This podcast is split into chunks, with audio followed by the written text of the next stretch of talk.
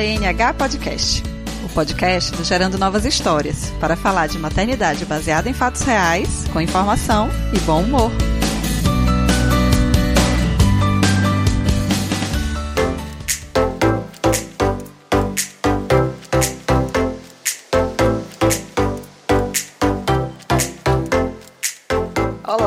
Olá, sejam bem-vindas a mais um GNH Podcast, o primeiro de 2020, e com a resolução de ano novo de dessa vez tentar manter a periodicidade de pelo menos um programa por ano. Não, gente, isso foi um ato falho, um programa por mês.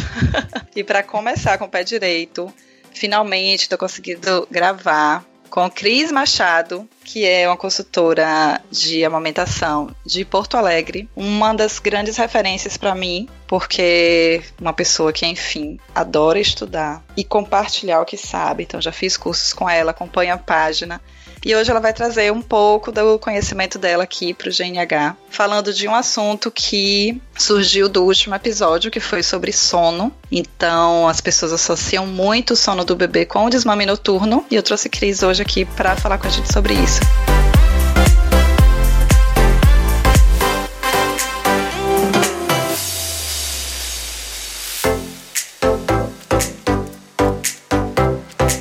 Cris, muito obrigada. Seja bem-vinda. E eu queria que você começasse se apresentando, falando um pouco de você, da sua formação, da sua carreira. Boa noite, Dayana. Adorei o ato falho, né? Sofia de psiquiatra freudiano.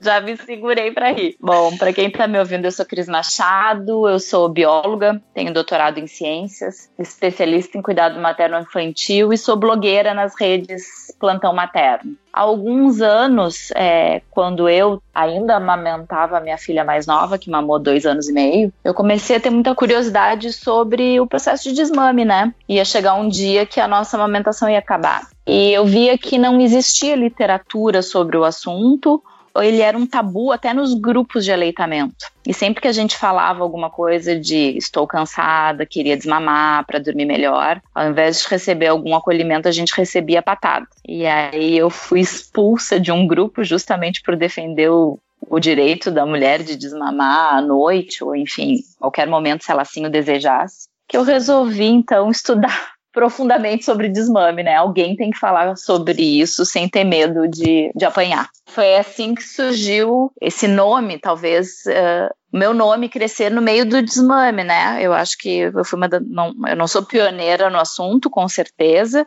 a minha mestra foi a Bianca Balaciano, que me ensinou muita coisa, mas eu acho que eu tive com o alcance do blog dar voz a isso e aumentar a difusão do conhecimento de que é possível desmamar gentilmente, de forma acolhedora e respeitosa para mãe e para o bebê, né? Sim, e eu ia falar que independente da gente viver, né, num país ou no mundo que a gente tem uma cultura muito fraca de aleitamento materno, a gente ainda é feminista e a gente ainda defende a autonomia da mulher e o direito dela é, fazer as escolhas livres e esclarecidas, né? E é bom que quem esteja ouvindo entenda de onde é que a gente está falando. Ah, isso é super importante, né? É, como tu falou que eu sou bem estudiosa, os índices de aleitamento no Brasil há alguns anos eles estão estagnados, né? A gente não tem conseguido aumentar muito o índice de amamentação nos primeiros meses de vida, tá? A gente ainda tem uma média de aleitamento no país de 54 dias de aleitamento exclusivo e apenas 41% das mulheres chegam aos seis meses de amamentação, mas o que tem crescido nos últimos anos é o índice de amamentação prolongada, né? Então, apesar uhum. do início da amamentação ainda estar tá estagnado, as mulheres que vencem as barreiras iniciais estão amamentando um, dois anos.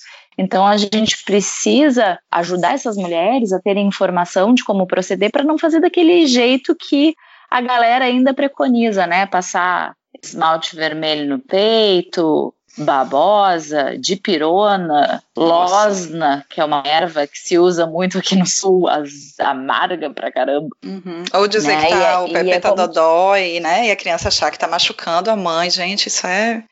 Imagina, né, para a cabecinha da criança. Mas é isso. Então, estamos aqui para apoiar todas as mulheres que querem amamentar, mas a gente entende que o fechamento de ciclo é importante que também se tenha o apoio e aí eu queria começar trazendo essa questão, né, de onde foi o que surgiu esse assunto para a gente trazer para cá. Como é que o desmame noturno vai interferir ou não interferir no sono da mãe e da criança?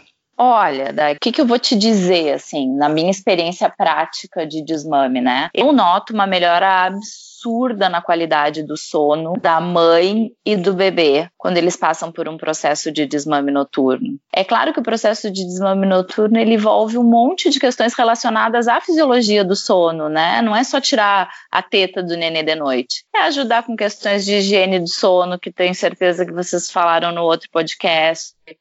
É, trabalhar uh, com tempo de qualidade entre a mãe e o bebê antes de dormir, né? A mãe sair daquele modus operandi tarefeira, sabe? Chega em casa, dá banho, da janta, não sei o que, ela não tem um minuto com o bebê, na verdade. Ela tem tempo fazendo coisas, mas ela não senta, não brinca, não toca, não olha. Então a gente trazer essa comunicação para a mãe e para o bebê, para ajudar a organizar melhor as noites, vai fazer muita diferença. E claro, né, dar ferramentas para essas mães observarem de madrugada quais são as mamadas que verdadeiramente são efetivas. Essa mãe que, que amamenta, né, oito, nove vezes, ela não tem nem ideia de qual mamada realmente é efetiva. É, eu sei que muita gente vai ficar bem braba comigo, mas o, o bebê que dorme mamando e acorda diversas vezes para mamar, ele está habituado a isso. Quando a gente fala que ele tem um hábito de sugar para dormir, não necessariamente pode ser uma coisa ruim. Tem muitas mães que compartilham cama, que para elas está de boa o bebê dormir ali junto, ele mesmo pega a teta e elas nem acordam realmente. Mas a criança acabou sendo habituada a fazer isso. Para outras mães, quando elas se dão conta que a criança está habituada a essa rotina,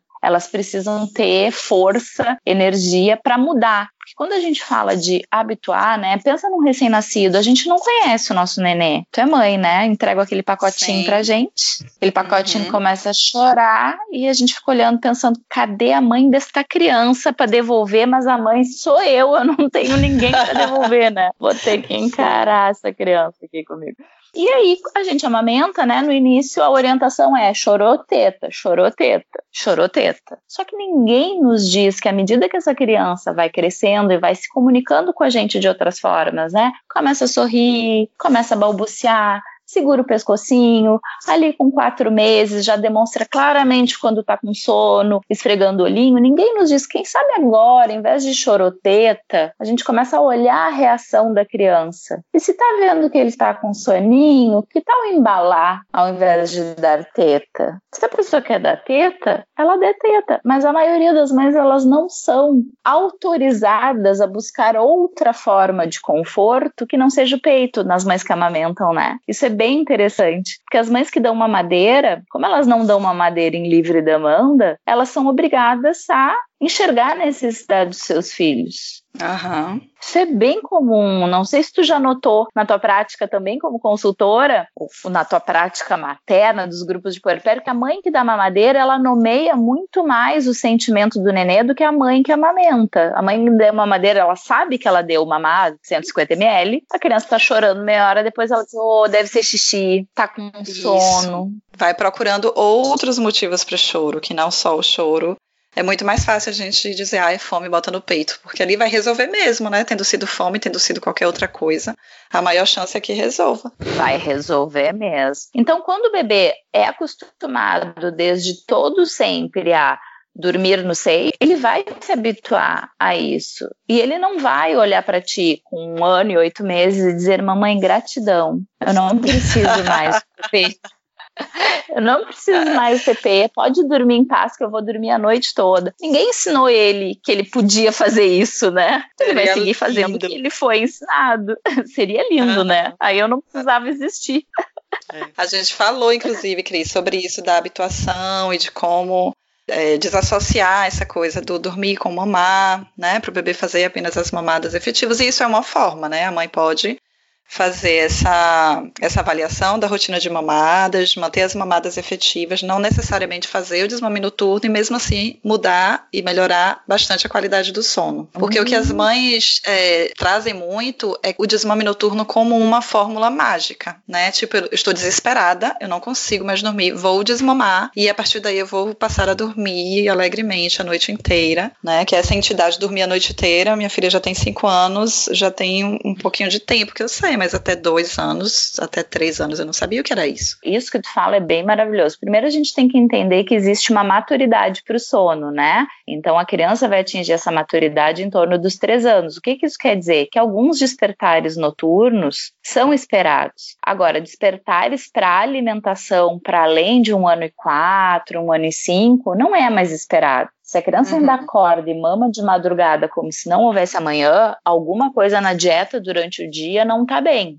Né? Então, quando a mãe procura a gente por desmame noturno, a gente tem que pensar, não é só na noite, né? Não é só tirar da noite, é ver como é que está a rotina de alimentação do dia, que tempo essa criança tem com a mãe, qual é a expectativa, que idade tem essa criança, trabalhar essas questões de a mãe conseguir observar seu filho e nomear o que, que ele está querendo expressar antes de partir para um desmame noturno propriamente dito. Porque muitas vezes é isso, se ela consegue ver que essa criança faz a mamada efetiva lá pelas 4, 5 da manhã, porque jantou às 7 e meia, 8 da noite, mamou e está dormindo de 8 e meia, todas as acordadas antes disso, no início ela vai dar um tapinha no bumbum, dar uma embalada e a criança vai acabar acordando para a hora que ela realmente tem fome. Outras pessoas vão poder ir, mas não quer dizer que não vá acordar. Alguma das vantagens do desmame noturno é que outras pessoas acabam podendo atender que não seja a dona dos peitos, né? E isso já faz uma grande diferença, né? Tinha outra coisa que eu queria saber que era justamente isso da idade, né? Pra gente abordar essa questão, se tem uma idade adequada, a partir de quando a gente já pode considerar que a criança não precisa mais dos despertares noturnos para alimentação, se essa idade vai variar com isso que você falou, né, da rotina do dia, como é que foi a introdução alimentar, se já, né, aceita os alimentos sólidos tranquilamente. Quais são esses critérios, né, que a gente pode dizer que é uma criança elegível para o desmame noturno? Olha, geralmente eu sempre digo que até um ano a melhor pessoa, né, o melhor profissional para acompanhar os processos vai ser uma consultora de sono, para ajudar a organizar a soneca do dia, para ajudar a mudar a forma dessa criança adormecer, porque até um ano são esperados um ou dois despertares para alimentação de uma criança que come bem. Né? Então, o que, que a gente tem visto? Muitas crianças chegando a um ano sem comer direito ainda. Ai, é a introdução alimentar, ele ainda está experimentando. A gente pega a própria caderneta do Ministério da Saúde da vacina, de vacinação, ela diz claramente que aos nove meses a criança tem que estar comendo comida de casa. Então, a gente só vai poder pensar numa estratégia de desmame noturno numa criança que está com uma alimentação adequada. Até o primeiro ano de vida, o leite materno vai ser o principal nutriente. É claro, como eu falei, a criança tem que estar tá comendo. Não adianta chegar com um ano e estar tá comendo papinha ainda, né? Então, até um ano tem que ver essa questão da comida e eu acho que as consultoras de sono vão fazer um trabalho muito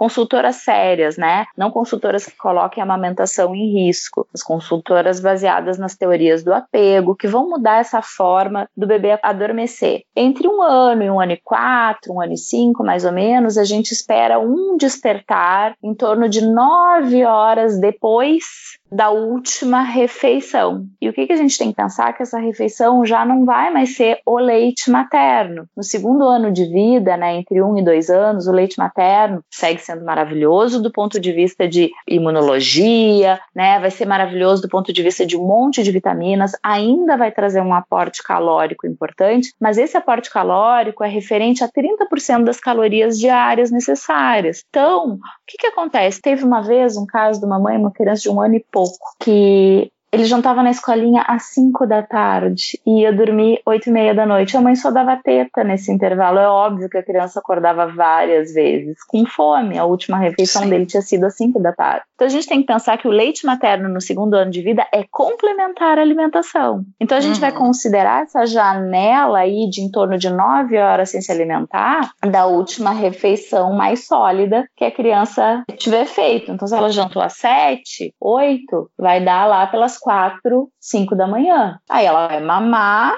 vai estar tá com fome, vai fazer um mamadão e vai dormir mais umas duas horinhas até sete, sete e meia uh, da manhã. A partir de um Qualquer ano e meio. a gente ficaria no céu com isso. Ficaria no céu. A partir de um ano e meio, a gente não espera mais despertares noturnos para alimentação. Não deveriam ter mais despertares noturnos. Claro, a gente tem que pensar assim, ó, tá calor, Tá aí na Bahia? Tá mil graus? A criança vai ter sede, né? A criança vai ter sede. Então ela vai acordar, se ela tá acostumada a mamar, ela vai querer mamar. Quem sabe oferecer uma água, né? Quem sabe deixar um copinho anti-vazamento do lado da caminha do bercinho dela e mostrar para ela, meu amor, se você tem sede, você pode tomar sua aguinha. Todas as vezes acham que as crianças não são capazes de entender quando elas comunicam, né? É, aqui no sul, muito frio, a gente liga aquecedor, também resseca o ambiente. Então o despertar não necessariamente pode ser fome, mas aquele conforto térmico que as meninas do sono certamente falaram, é bem importante para a gente trabalhar a questão do desmame noturno. Agora, uma criança de um ano e meio não tem necessidade de acordar para mamar, por ah. motivos de alimentação. O que não quer dizer que estamos dizendo que a mãe tem que desmamar a partir de um ano e meio. Isso é uma decisão dela. A gente está aqui falando dos critérios e do desenvolvimento infantil e do que é que essa criança precisa para ter um desenvolvimento nutricional, né, saudável, mas a decisão totalmente autônoma da mãe se alguma mãe tá ouvindo isso, para ela tá tudo bem acordar de madrugada, tá tudo bem. Um problema só é um problema quando ele é um problema. Quando é um problema. Essa frase, essa frase maravilhosa não é minha, da Bianca, né? Ah. Mas é bem isso. Se não é um problema para a mãe acordar duas, três vezes à noite, independente da idade da criança, tá tudo bem. A gente está comunicando aqui para aquelas mães que estão se sentindo desconfortáveis é, de acordar tantas vezes de noite e que querem mudar a relação de amamentação delas. A gente tem que entender que o desmame noturno, ele não pode ser só essa coisa, né? Essa entidade, o desmame noturno. Ele é uma mudança de comunicação da mãe e da criança que vai fazer com que à noite essa criança diminua a necessidade de estar mamando no peito para conseguir voltar a dormir. E aí entra na gente falar, porque a gente abordou as questões da criança, que a mãe também tem que se observar nesse processo, né? Quais são as motivações dela para estar tá pensando em fazer esse desmame agora? É um cansaço excessivo por acordar oito vezes na noite?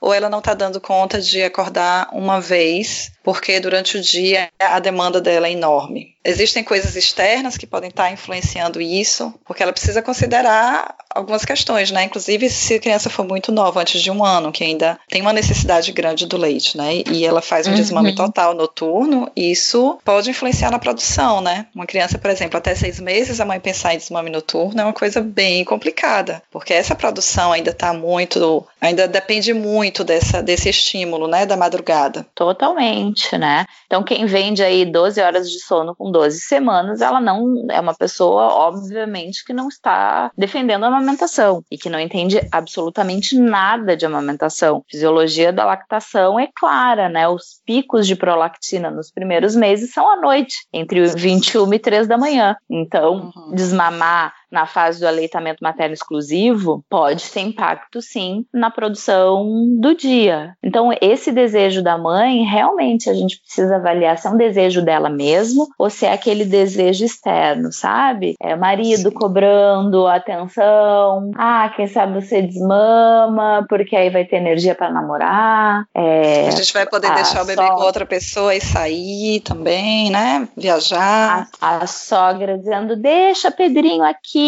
a fulana, que é a outra nora, né? Deixa uhum. Joãozinho desde dois meses aqui, você é muito agarrada nesse menino, esse menino tá cheio de manha, deixa ele aqui, vai chorar um pouco, mas deu, né? Então, existe muitas vezes uma pressão cultural pelo desmame e que não é verdadeiramente um desejo da mãe. Então, saber diferenciar esse desejo da mãe mesmo do desejo exterior é fundamental para a gente dar o prosseguimento no uma ideia de desmame, porque senão nada que a gente propor para essa mulher vai funcionar, porque ela não vai querer que funcione, uhum. né? Ela vai querer auto-boicotar isso. Sim, muito bom.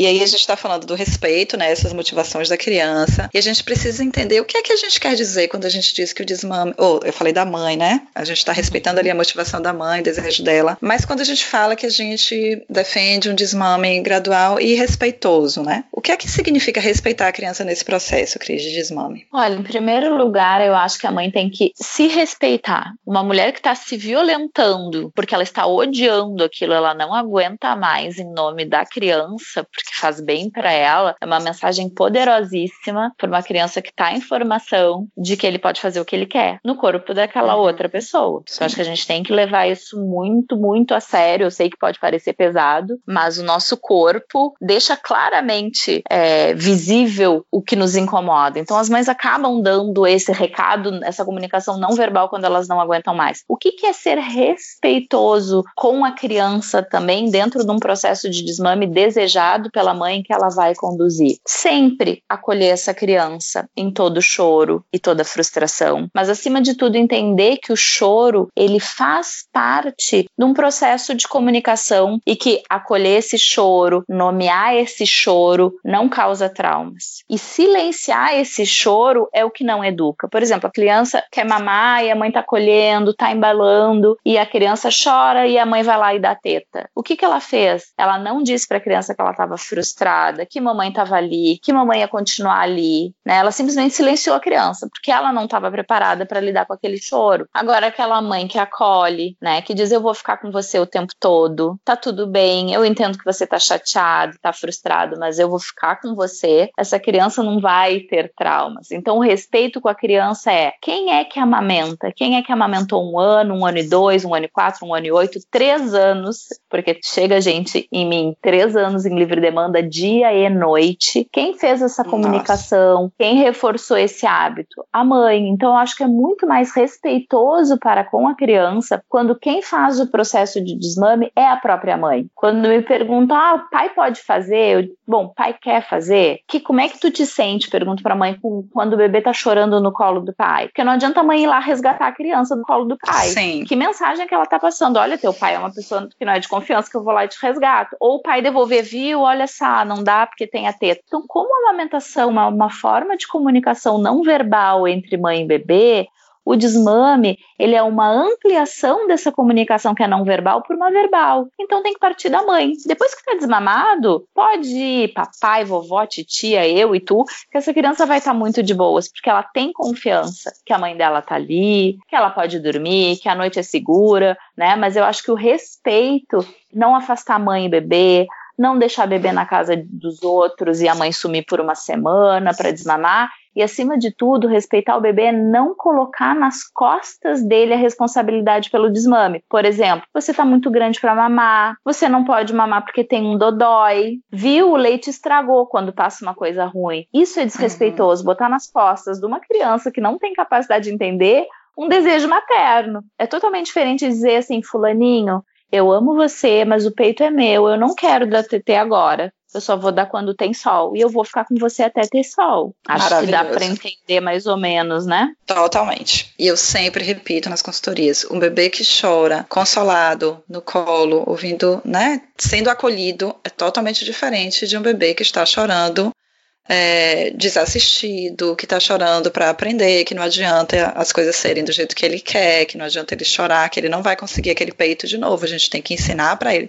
é completamente diferente. O bebê que ele chora consolado, como você falou, ele não vai ficar traumatizado, ele vai entender o sentimento, ele vai aprender a lidar com esse sentimento, com essa emoção, de uma forma muito mais assertiva, né? E aí eu queria, já que a gente já está com quase meia hora de gravação, a gente passar mais para as coisas para uma, uma, uma, coisa mais prática, assim, de pensar o que é que muda na rotina do dia quando a mãe ela está fazendo o desmame noturno, né? Você já falou algumas coisas aí que a criança geralmente precisa ter o acompanhamento nutricional, né? A gente precisa saber que essa criança está sendo bem nutrida durante o dia para ela poder ficar sem mamar à noite. O que mais você pensa assim em relação ao, à rotina diária quando se está partindo para o desmame noturno? Quando as mães me procuram querendo desmame noturno e esse bebê ainda está em livre demanda, eu sempre sugiro a elas começar pela remoção da livre demanda do dia antes de partir para o desmame noturno, porque é muito mais fácil para a gente, do ponto de vista da nossa paciência, lidar com um choro, alguma frustração de dia, que a gente não tá exausta do que de madrugada. E quando a mãe limita de dia e vê que ela fez um não, que ela interditou aquela criança e a criança não está odiando ela, não está traumatizada, ela se sente muito mais empoderada para partir para o desmame noturno. Quando eu falo em remover a livre demanda, não significa que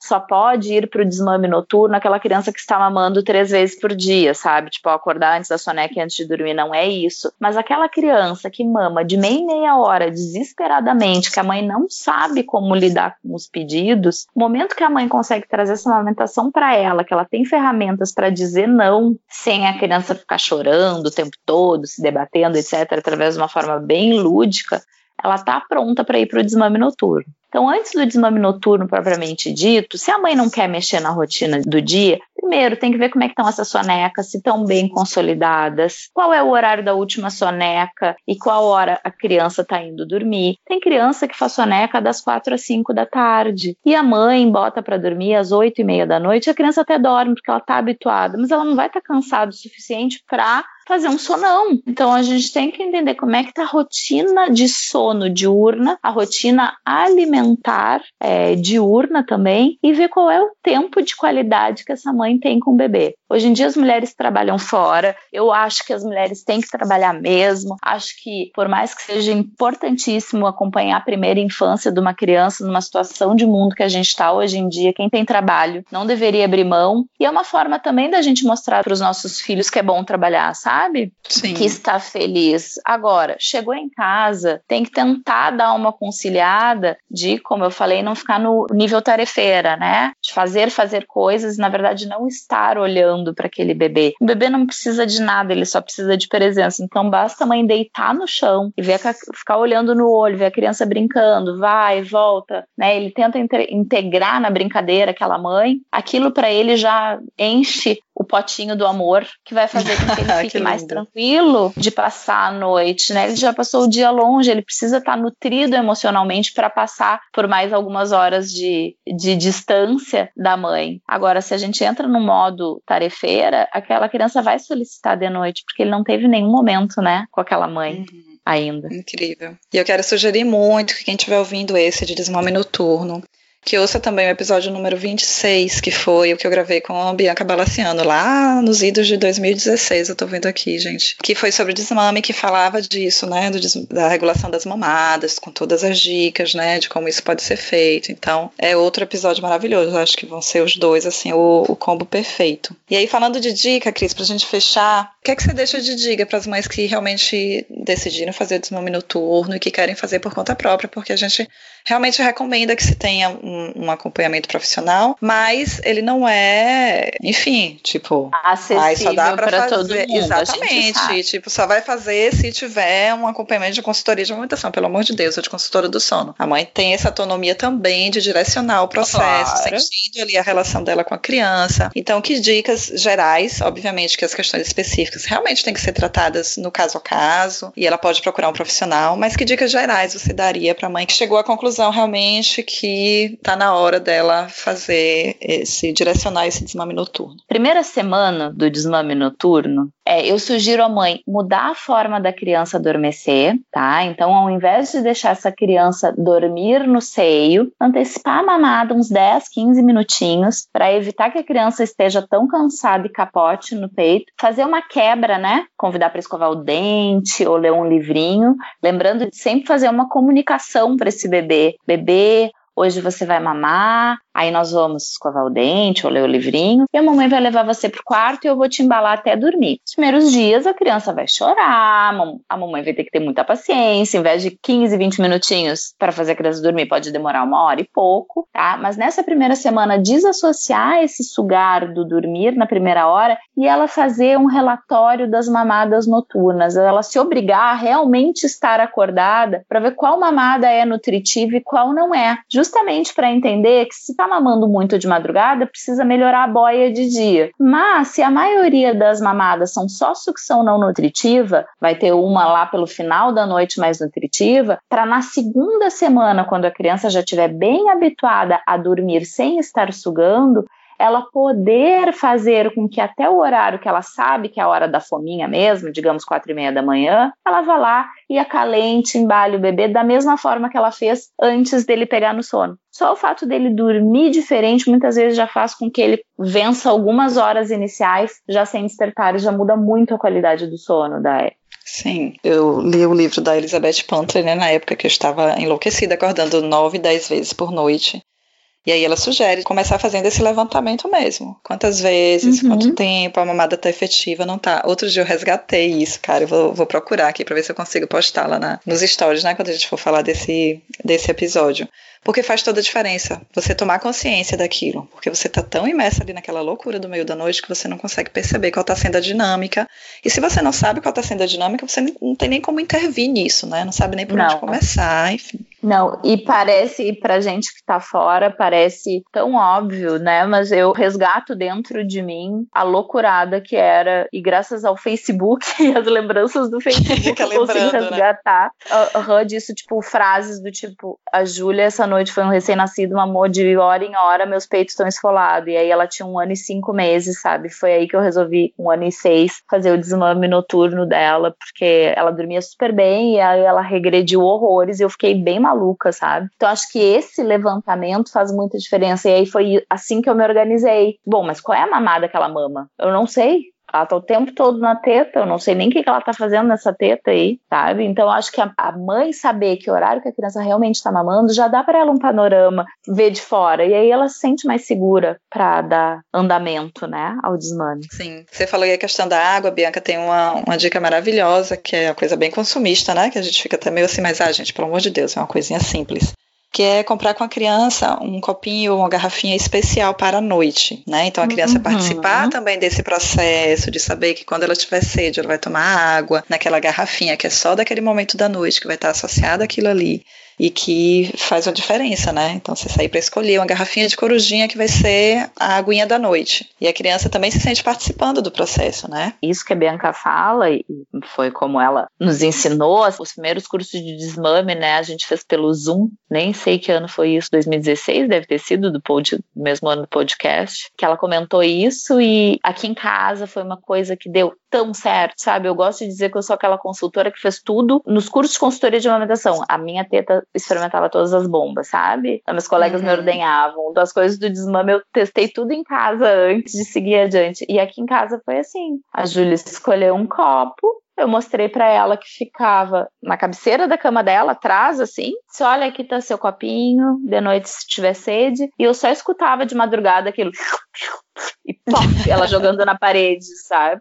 Eu seguia me acordando, ou seja, o desmame noturno nem não necessariamente a mãe dorme a noite toda, eu seguia acordando ouvindo barulho da água. Mas aí eu não era mais solicitada, eu vi que a minha filha realmente sentia muita sede de noite. Ah, eu acho que é isso, Cris. Mais alguma dica, mais alguma coisa que você acha que precisa ser abordada no, quando a gente fala de desmame noturno? A gente já abarcou todas as informações principais. Não, eu acho que só para finalizar. Tô pescando aqui no acho... seu último post, que você fez é, um post, eu... inclusive, essa semana, maravilhoso. Para pensar o desmame noturno, eu acho que a principal dica é o desejo tem que ser da mãe, não do pediatra, não do marido, não da sogra. E que para ela se libertar da culpa, porque se ela tá exausta de acordar oito vezes, o filhinho dela também tá exausto. Então, querer melhorar a noite de sono não é egoísmo materno, é querer melhorar a relação de toda uma família dentro de casa. Do humor de uma criança, que vai ter impacto no apetite, e vai ter impacto na qualidade de vida daquela família. Então, que elas não se sintam egoístas se elas estiverem com esse desejo gritando dentro delas.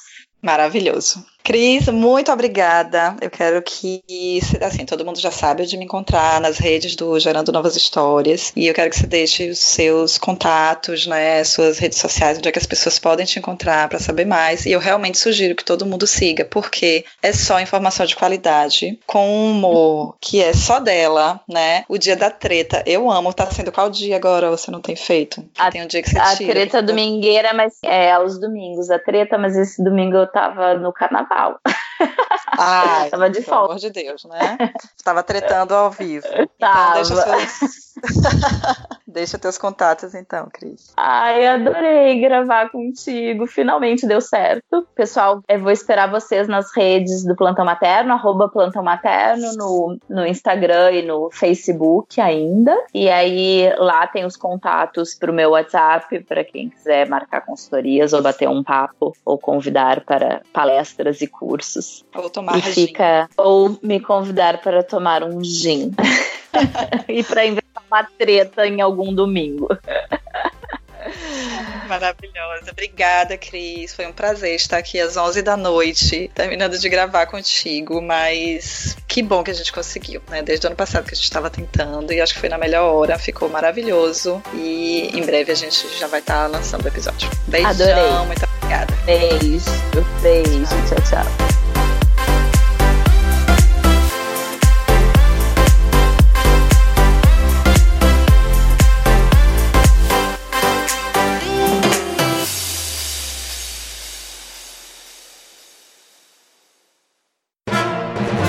Mais um produto com a edição do Senhor A.